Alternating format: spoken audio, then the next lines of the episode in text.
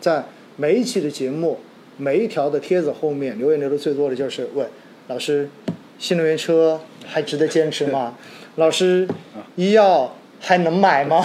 都是问这些话。是。那回过头来，我也想问一下肖总哈，就是您有没有一些研究的这种分析框架可以分析给大家，让大家以后可以更好的来应对这样子行业投资的机会，来判断到底这个行业是否还值得坚持呢？嗯，明白。其实这是一个非常好的问题啊。嗯。呃，对于经济，对于我们来说的话呢，经济来说的话呢，其实做这种行业之间这种配比啊，它对我们既是一个基本功的要求。但也是一个需要很多年才能完成的基本功的要求，因为它很难。为什么说很难呢？就是我们经常讲这个估值和盈利增速的关系，就是企业盈利好的时候，估值要给的高，对吧？嗯，对。但实际上来说的话，随着整个市场越来越有效呢，它对盈利的预期的是越来越提前的。啊，你会发现，其实去年包括今年上半年一季度吧，我们看到很多新能源行业的业绩并不差，嗯，还还不错。但是估值相比去年其实收缩了很厉害，那么体现为你的股价的下跌嘛，对吧？那么为什么这些公司这么便宜的时候大家不愿意买，而在去年很贵的时候大家都愿意去买呢？啊，这是我们第一个思考的问题。嗯。第二思考的问题是什么呢？就是这些估值的高高低低，它背后它有没有一个周期性的因素？我们老是分析企业的经营周期，对吧？你企业的什么时候潮起潮落，的业绩好坏？但是我们分析比较少的是。企业的估值周期，你这个估值周期什么时候是给高估值的，什么时候给低估值的？那么给高估值跟低估值的理由是什么？它并不完全是由盈利来驱动的，对吧？所以这两个问题的话呢，是我们经常自己啊会问自己的问题。嗯。那么对投资人而言的话呢，可能多了第三个问题，就是我怎么在自己没有那么强对企业的这种经营把握的基础之上，我不可能每家公司去去研究，我精力不够，对吧？我是投资个人投资者，我怎么去把握整个大的行业的一个估值的周期？那最后的话呢，我得出了两个半答案，两个半两个半答案。对，第一个答案的话呢，我觉得是投资人可能比较直观的帮助有理解的，就是第一个答案呢，说说比较简单点，就是多看新闻联播。对，什么意思呢？我们就多去关心一下国家的政策导向是什么，嗯，对吧？我们国我们国家领导人，我们的这个我们的政府单位，他经常发了一些重要文件，啊，比如说我们看看这个人民日报，看看求是杂志，它上面写的。这种舆论导向是往哪个方向倾斜的？嗯，这个呢，对我们理解啊整个行业的估值周期呢，有一定的帮助。我们至少知道国家整个战略资源是往哪方面投入。我举个简单例子啊，在去年二十大报告里面的话呢，我们看到其实它有专门的一个章节去讲这个数据要素和数字经济，讲高质量发展，对吧？高质量发展是我们建设中国中国特色社会主义国家的首要任务啊，这是这是二十大报告里面明确写的东西。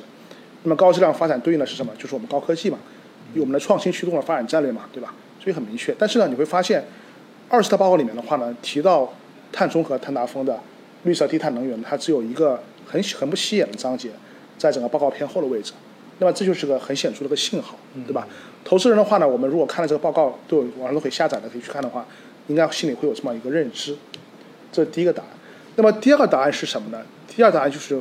我们判断这个企业估值周期的时候，我们要客观理解这个行业在当下的整个，无论是全球啊，还是中国各个行业里面，它的一个发展的优先次要度是什么？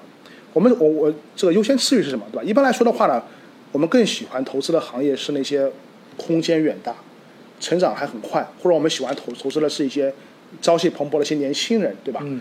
但是呢，我们看到了新能源的情况是什么呢？去年的时候，中国的这些新能源公司的已经诞生了出来，像一些全球最大的一个电池企业，它市值破了一万亿，对吧？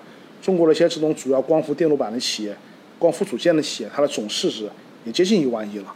那么这些行业的话呢，已经非常强大了，它可以说已经发展成熟了。它更加像一个三十岁、四十岁功成身就的一个中年人的时候。那么这个时候的话，这个企业的长期空间呢就受限，对吧？那么这个时候的话呢，对估值上来看的话呢，它估值必然会有一个。收缩的要求，啊，盈利兑现，但估值收缩。然后最后的话就是半个我没有想明白的，或者说我只是想明白一半的这个方法是什么呢？啊，我觉得还是要理解一下，就是说这些行业本身它的内在的技术的这种突破性究竟有多大，或者说我们回到刚刚讲的问题，判断这个新技术的技术强度有多大。这个问题的话呢，我为什么说半个呢？因为我我觉得如果我是个人投资者啊，我没有接触过 AI 的话。我确实没有很好的一个办法去判断这个技术未来有多厉害。包括我自己现在，对吧？我也无法想象出来这个 GPT 未来有多大的应用场景。举个例子，我看最近有些新的技术在不断的出现，GPT 可以帮我们去做一些这种试卷的这种批改，对吧？嗯，对，可这是教育方面的应用，还可以帮我们去做这我这个所，包括说对这个高级辅助驾驶 ADAS 无人驾驶会有很大的一个这种驱动和改进，因为你用 GPT 去帮你开车，它可以直接识别你前面那些物体是什么样，还有那种心里有心里有有观点，就不像我们还之前一样去装很多这种激光雷达，嗯，这种传感器的这种堆砌硬件的方式。但这个呢，还技术还不太成熟啊，但确实展现出来很很强的个生命力跟应用场景。但是我觉得对投资而言的话呢，对这块的话，不妨多看看这些最新的一些这种科技动态，也许对我们理解这个技术的发展的这个创新的强度会有个新的认知啊。大概就是我给大家一个两个半答案。对，嗯嗯，好，我觉得肖总确实是非常坦诚的给大家介绍了，就是如何去思考，对吧？或者是如何去识别，比如科技行业。这种投资，那么我觉得建议非常的实际哈。首先，第一，看新闻联播，当然这只是一个这只是一个说法而已，它背后所蕴含的就是我们必须要了解整个政府的一个政策的导向，对。对吧？